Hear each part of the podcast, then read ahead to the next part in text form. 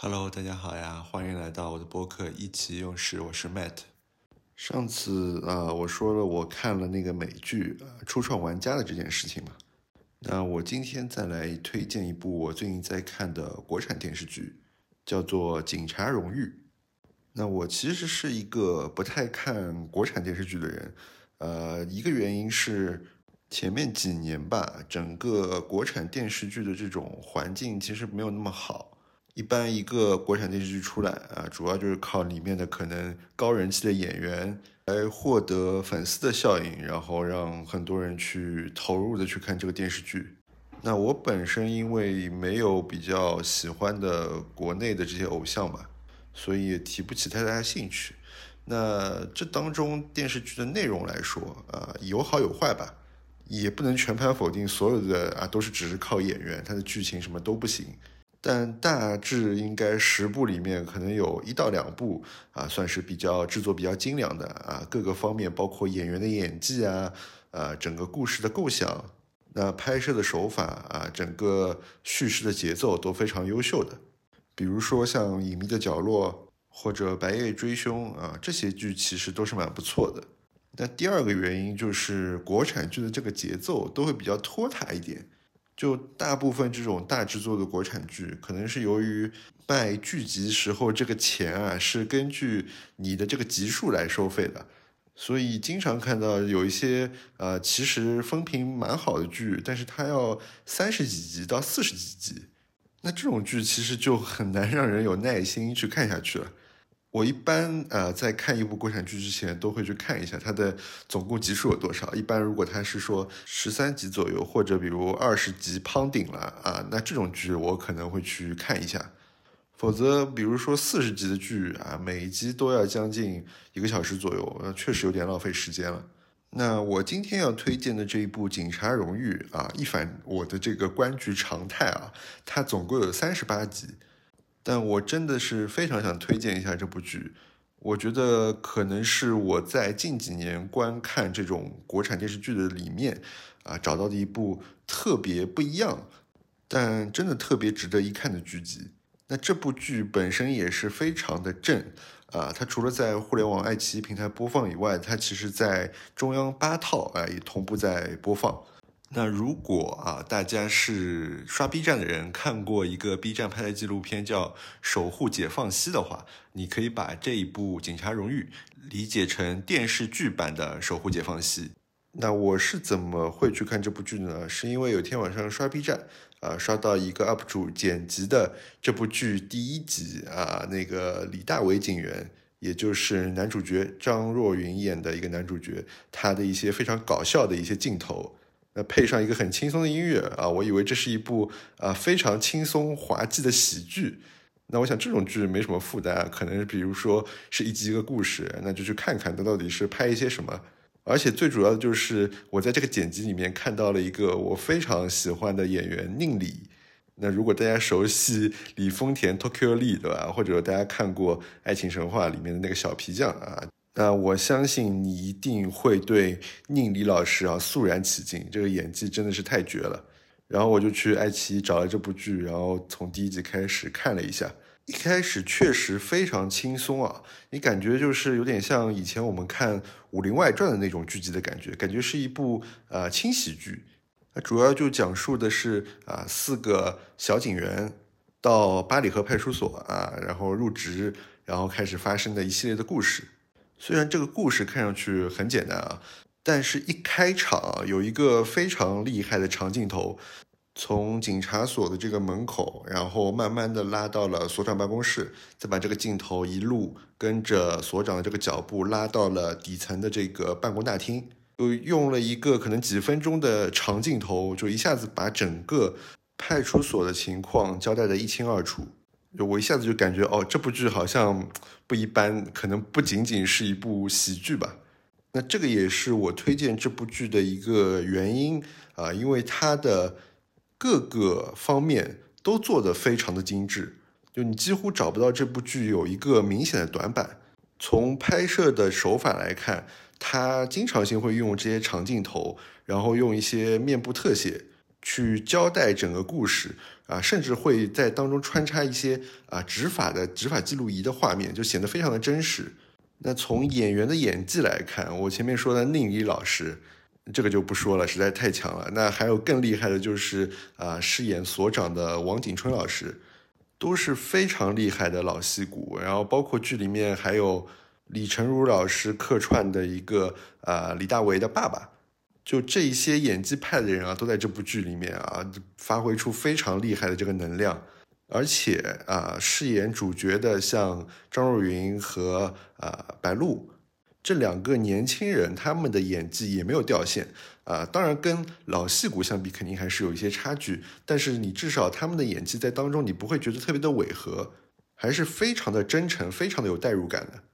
那再说一下这部戏的一个故事主线。整部剧其实是一个群像戏，也就是说，它没有一个啊唯一的主角。那派出所里的这一些啊所长、警察，他们都是主角之一。所以这三十八集的故事中啊，除了一些案件以外，有很大一部分都是在花时间去塑造每一个警察他们特别立体的一个人物形象的。这个在国产剧中其实是非常难得的。我们经常会在国产剧中看到啊，为了推进这个故事，就把某一个人去脸谱化了，那他就是非黑即白啊，非善即恶。但这部群像戏里面每一个人，他背后都有他自己的不一样的故事。那这些故事，呃，通过这整个一个剧的叙述，让观众能真正的感受到这些人他们背后的这些人的这种不同的性格。以及为什么会有他们不一样的这种处事方式的原因，所以每个人啊，在剧里面都是非常鲜活和立体的，而不是一个啊非常脸谱化的一个人物。这个我觉得是这部剧啊表现的最好的一个地方。那再说一下这部剧啊，它的细节上其实也做得非常的出色。我记得有一个非常有趣的镜头，就是所长刚刚骂完下面的人以后，然后他让教导员说两句，然后教导员。就开始从党建的层面来给大家做思想教育，哇，这个我看了真的是觉得哇，这个也太真实了吧！我突然就感觉我好像 一瞬间来到了公司的感觉。还有包括像是第一集的时候所说的啊，全市一百六十几个派出所，那这个体量也是非常准确的。对于啊故事所设的这一个二三线城市的这样一个背景来说，那还有个细节就是我作为一个啊汽车行业的人士所看到的。他在里面每一个人物，他们私家车都是非常不一样，而且非常符合他们的性格的。比如像是啊老所长，他开的就是一汽的奔腾。那老一辈的这些警察就是没什么对车的追求嘛，啊开个国产车能代步就可以了。那像宁理老师演的陈星辰警官，他就是一个比较低调、怕麻烦的人啊，他开的就是斯柯达的明锐，是一辆实用的但又特别低调的车。非常符合他的人物的性格跟身份。那像啊张若昀演的这个李大为，对吧？算是一个主角啊。作为一个愣头青，一个小年轻，他开的就是长安的 CS 五五，就是比较炫酷的一个 SUV，然后有很骚的这种红颜色，就特别符合他个人的这个气质。还有个特别有意思的细节啊，就是他们去一个高档会所抓嫖娼的时候啊，他们平时开的警车或者说警车那种便车，都是像荣威啊或者大众啊这些普通的车，他们那天就特意换上了像奔驰啊、凯迪拉克啊去那个洗浴中心门口，就确保别人不会怀疑，哎，为什么会有两辆比较普通的车，对吧？来到我们这个门口，这个真的是非常的细节啊，也足以见得这部剧拍的有多么的用心。那除了我说的这部剧整体的质量各个层面都非常的高以外，我觉得让我特别喜欢这部剧的原因是啊，我在这部剧上看到了一种很难在啊中国的电视剧上看到的一种市井气。看这部剧的时候，让我有种回到了大学的时候看那个日剧《深夜食堂》这种感觉，就你会感觉这剧当中发生的一些故事。都是非常的贴近生活，就像是发生在你的身边一样，这种感觉。而且里面的每个人并不是什么特别大的英雄，或者说啊非常伟岸的这种人物，他们都是像你我一样的这样平凡人。他们有自己啊家庭的不美满的地方，也有工作上啊性格上的一些缺点。但同时他们也有一些让你感动啊、让你敬佩的这些闪光点。就我们的国产电视剧经常会习惯去塑造一些超人，就这些人看上去不是人，他们好像就是非常的完美啊，纯粹的就是为了追寻自己的事业，而且他们好像也没什么生活，他们就只要在这个剧情推进的这些事业上做得非常出色，然后也不会有一些啊鸡毛蒜皮的小事去干扰他们，不会有什么生活上的这种困扰啊，所以这就会。给观众和这部剧之间造成一种疏离感啊，我好像只是看一个别人的故事啊，觉得啊有趣，或者说觉得啊好玩这样子。但这部《警察荣誉》给我的感觉就和我当年啊看那个日剧《深夜食堂》一样，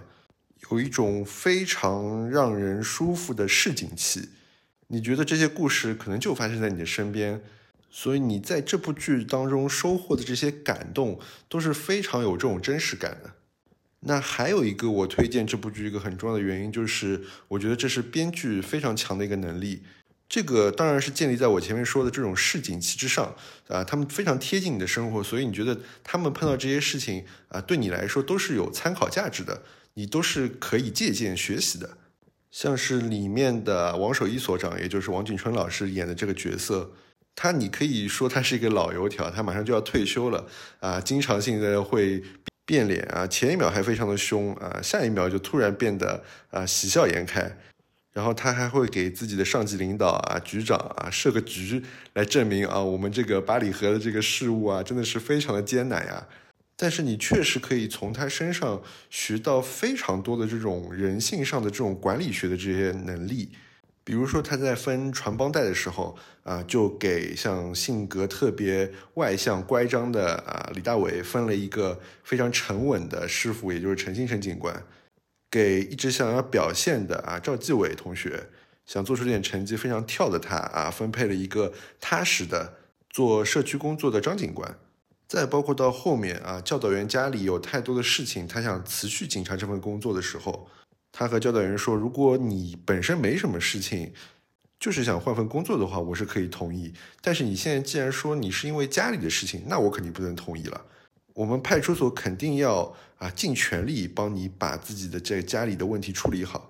就你想想，你作为一个员工啊，听到这样的话，真的是让人非常感动的。再包括像是四个年轻警官里啊，夏杰和杨树两个人，他们是比较学历比较高的。”所以他们的这种是非观啊，这种非黑即白的这种理念也是最强的。那他们在基层去啊，真正处理这些问题的时候，一开始也是非常的倔强啊，这个对就是对，错就是错。那我一定要维护这个正义感啊，这种警察荣誉。但是在不断的碰壁以后啊，才发现哦，原来师傅跟他们说的，有时候要啊用感情啊，很多事情不是非黑即白的。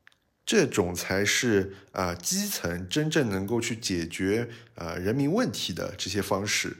就是如果你刚入职场啊，有着非常强的理想主义的话，你可以从他们几个的身上去学到如何可以跟这个世界做一定的和解，在不忘初心的同时，还能把自己的工作给做好。说实话，我看这部剧除了这些紧张的剧情以外，我真的学到了蛮多。处理问题的方法的，像我们这种啊，从象牙塔里出来的啊，走上社会的，其实有时候身上会有特别强的这种书生气，这个算是个中性词吧。一方面证明你是比较有文化的，但另一方面也说明了你在碰到一些非常残酷的这种社会问题的时候，你可能没有办法很好的应对。那这部剧其实非常的真诚的去展现了很多。社会上一些鸡毛蒜皮，甚至有些黑暗的事情，而且他非常不藏着掖着啊，很多问题他就是直接暴露给你看。我觉得这样子剧还能过审，在央视播放，真的是非常难得啊，非常值得去一看的。你真的能非常真切的去感知到你所在的这样一个社会会有哪些意想不到的事情，你该怎么去更好的去啊融入这个社会，面对这个社会。真正在这样子的一个真实的社会中实现自己的抱负。那如果你真的没有耐心啊去看这三十八集的这个电视剧的话啊可以在 b 站上找一些 cut 或者很多人做的啊用剧中的一些画面做的一些非常感人的 mv 去看一看。我相信你就能感受到这部剧的呃与众不同和它所带给我们这些观众的这种非常强大的能量了。好吧这就是这一期的意气用事。谢谢大家收听我们明天再见拜拜。